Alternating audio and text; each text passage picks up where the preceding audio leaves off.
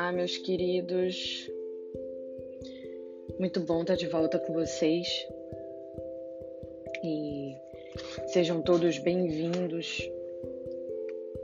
O Em Casa com a Ana, no nosso terceiro episódio da nossa rádio. Hoje eu venho trazer uma reflexão para vocês sobre a vaidade. Eu gostaria muito de conversar com vocês sobre esse tema. O que é ter vaidade para você? O que é ser vaidoso? Existe a vaidade física, né? Existe aquela vaidade física, aquela da gente estar tá arrumado, é, querer estar tá sempre, vamos dizer, esteticamente. A mulher vai pro salão, né? Faz a unha, faz escova. E tem homens também, né? Que se cuidam também.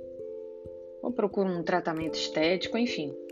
Esse é um dos tipos de vaidade que para mim tá ok. Eu acredito que até aí tudo bem, né? Eu não vejo nada de ruim e de pecado nisso.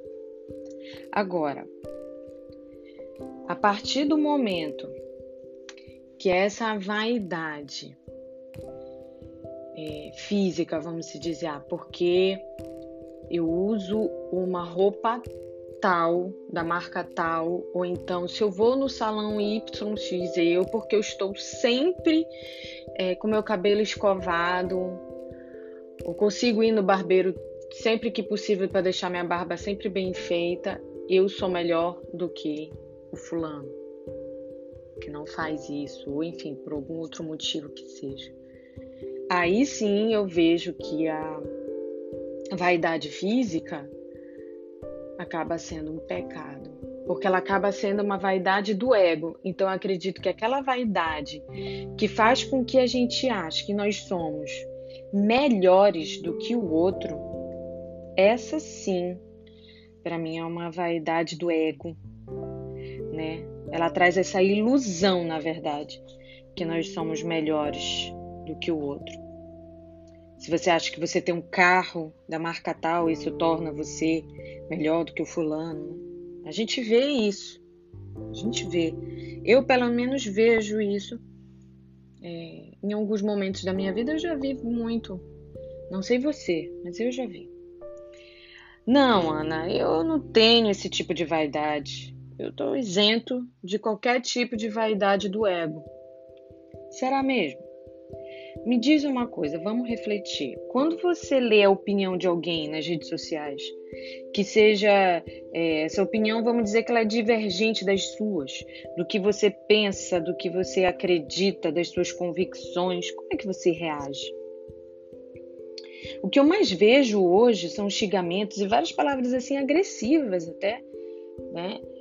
É, por conta de uma vaidade aflorada só porque a pessoa não concorda com aquela opinião da pessoa na rede social. Jesus na Bíblia fala sobre isso, sobre esse tipo de vaidade, né? Aquela vaidade interna. E ele quer que a gente seja melhor. Ele propõe esse desafio para a gente. A gente não precisa concordar, viu, gente? Não estou dizendo aqui que vocês têm que concordar com o que as pessoas falam ou fazem. Mas você pode discordar, tá? Não significa que ao fato de você discordar, você vai necessariamente atacar aquela pessoa. Muito menos agredir ela com palavras, porque as palavras elas machucam. Né? E às vezes a gente, por conta da vaidade do ego, a gente é, acaba deixando com que os sentimentos causados pelo significado daquele momento aflorem e a gente acabe descontando aquilo em alguém. Eu acredito assim, é... eu acredito que seja um dos, tá? Eu acredito que seja um dos motivos, não somente esse. Só que um dos grandes desafios nossos nesse período em que redes sociais, onde se fala o que quer, sem pensar no próximo, não estou generalizando, mas acontece isso. O mais difícil é o exercício da vaidade do ego. Porque algumas pessoas, elas preferem estar certas.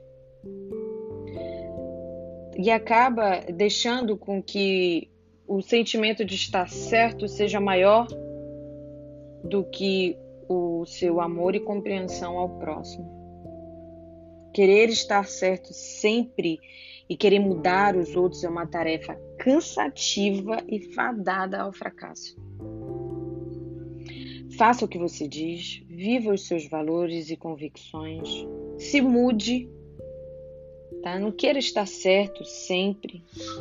É muito mais prazeroso, gente, ser um eterno aprendiz.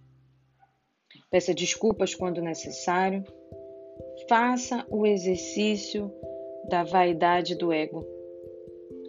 Eu tenho meu, tá? Eu tenho a minha vaidade do ego. E eu consigo identificar os pontos em que ela se aflora. Por conta disso também eu trouxe esse tema para vocês e fiquei refletindo sobre isso. E você pode, você pode ser, tá? Você pode ser o que você quiser, a decisão é exatamente sua, unicamente sua. O primeiro passo para esse exercício que eu vou propor a vocês é aceitar que em alguns momentos deixamos essa vaidade tomar conta da gente e nos impede de ser melhor para o outro e principalmente para a gente mesmo. Eu vou propor um exercício, se tem, se tem algo que você leu e você discorda, o que você viu que você discorda, pensa no assunto pelo menos um dia se realmente vale a pena você colocar o seu ponto de vista ou se você vai somente se desgastar. E se você acreditar que sim, que é pertinente, que vale a pena você escrever ou falar alguma coisa para a pessoa sobre o seu ponto de vista, do que você leu ou do que você viu, veja de que forma você pode colocar suas palavras, a sua ideia de uma forma adequada, sem agredir nem ofender ninguém. Quando eu passei a estudar e fazer cursos de programação neurolinguística, o que ficou bem claro para mim é que quando eu vejo alguém com uma opinião, um valor diferente dos meus, que eu considero absurdo, eu penso: o que será que aconteceu na vida dessa pessoa para ela pensar assim e para ela agir assim? Nós somos resultados das experiências que vivemos e os significados que nós damos para essas experiências. Está nas nossas mãos definir exatamente qual é o significado que nós vamos dar para a experiência que nós acabamos de viver. Somos nós que definimos isso. E eu vou fazer esse exercício, eu, eu, eu vou fazer, tá, gente? Eu, na verdade, eu já venho fazendo. E eu proponho a vocês que quando vocês estiverem numa situação em que a vaidade interna, a vaidade do ego, ela quiser se aflorar, você reflita, entenda por que você está sentindo dessa forma? Tá? É, é exatamente essa pergunta. Por que, que eu estou sentindo dessa forma? Por que exatamente isso está me incomodando? Por que está me causando essa sensação? E ao fazer essa seguinte pergunta a si mesmo, você também vai fazer uma outra pergunta, que eu já falei e eu vou repetir. O que será que aconteceu na vida dessa pessoa para ela pensar assim e para ela agir assim. Com essa frase, nós acabamos saindo da posição de julgadores e entramos numa posição de compreender o que foi que aconteceu ou está acontecendo com aquela pessoa. Então você acaba entrando na posição de compreender. Olha como o olhar muda. Tem pessoas que não querem ajuda. E vocês têm que saber também a hora de se retirar. Isso que eu falei também na parte de refletir, pelo menos um dia, se vale a pena você colocar o seu ponto de vista. E uma das, das vaidades que mais aflora em mim, que eu gostaria também de, de ressaltar aqui para vocês, eu ainda não sou capaz, gente, de superar ela. Eu espero que um dia eu esteja com a minha evolução e a minha espiritualidade elevada a esse nível que para mim isso ainda está um algo um pouco distante. Que é o que? Eu não sei se alguém aqui já viu o filme A Cabana. Se tem alguém que não viu, eu não vou dar spoiler, tá? Só que esse filme ele tá disponível no Amazon Prime, no Google Play, tem no Telecine Premium, tem no YouTube, mas eu não sei se a qualidade dele é boa. Então, esse filme, na verdade, ele é um livro que virou um filme. Eu ganhei esse livro há muitos anos atrás de uma grande amiga minha, de já tem uns anos aí de amizade, que é a Marluce. Ela me presenteou com esse livro. E esse livro, quando eu li, ele virou algumas chaves internas minha. Então agora você tem disponível ele em filme, e quem ainda não viu, aconselho que veja. E quem já viu, eu aconselho que veja novamente.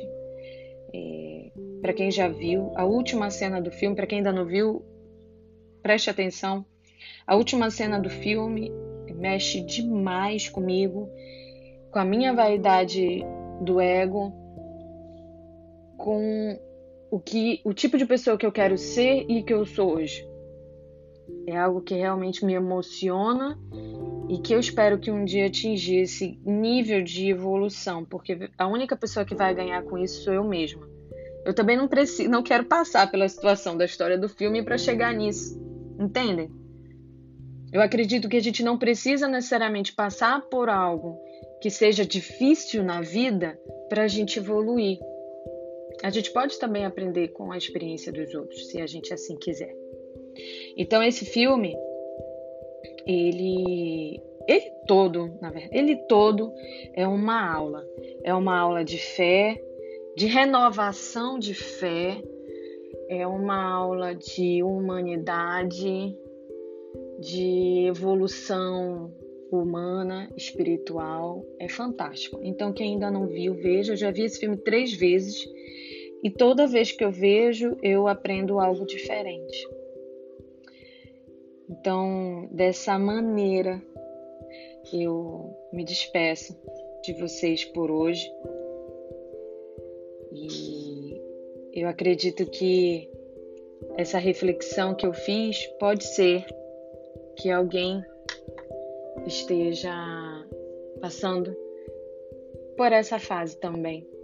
Esse período de isolamento, que eu espero que esteja acabando, trouxe muita reflexão para mim e eu espero que tenha trazido para vocês também internamente.